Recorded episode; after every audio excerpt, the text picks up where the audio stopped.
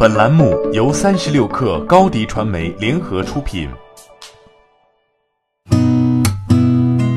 八点一刻，听互联网圈的新鲜事儿。今天是二零二零年二月二十号，星期四。您好，我是金盛。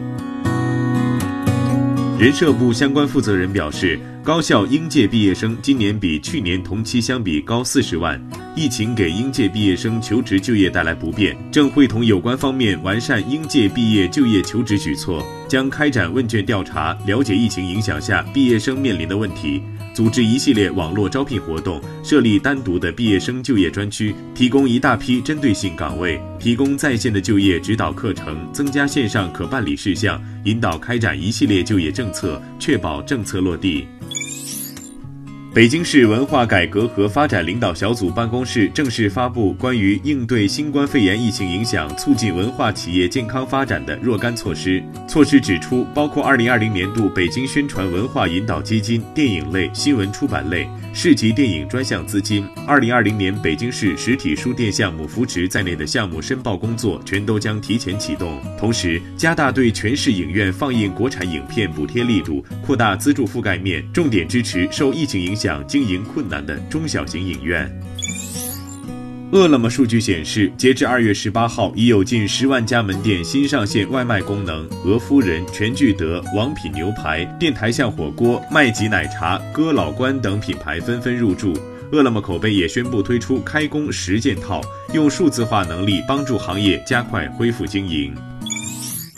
据友盟家最新发布的移动互联网战役报告显示，今年春节前后对比二零一九年同期，游戏行业增幅百分之十五，增幅是去年同期的二倍；影视增幅百分之八，增幅是去年同期的三倍；办公通讯上涨明显，增幅百分之一百五十。网上药店活跃设备增幅由负转正，增幅百分之六十一；旅游与汽车跌幅分别为百分之五十五及百分之二十九。了解更多报告内容，请在三十六氪网站或 App 搜索关键词“战役报告”，疫情的疫，阅读完整报告。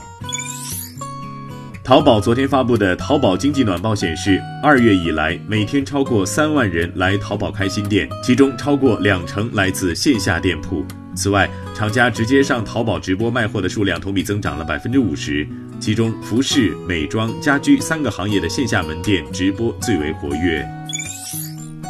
三十六氪获悉，IDC 发布二零二零年中国云计算市场十大预测，到二零二一年，中国百分之九十以上的企业将依赖于本地专属私有云、多个公有云和一流平台的组合，以满足其基础设施需求。到二零二五年，百分之五十的中国企业 IT 基础设施支出将分配给公有云，四分之一的企业 IT 应用将运行在公有云服务上。到二零二四年，由人工智能、自动化、物联网和智能设备需求驱动的数据量将超过三十 ZB。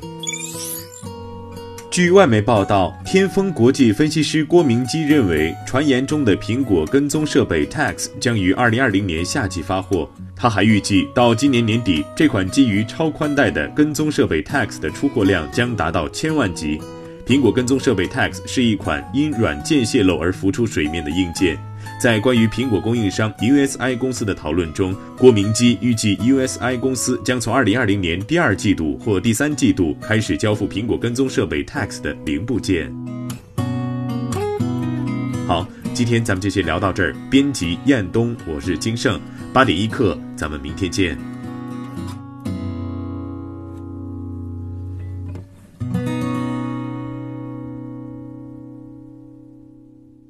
欢迎加入三十六氪官方社群，添加微信 baby 三十六氪 b a b y 三六 k r，获取独家商业资讯，听大咖讲风口，聊创业，和上万课友一起交流学习。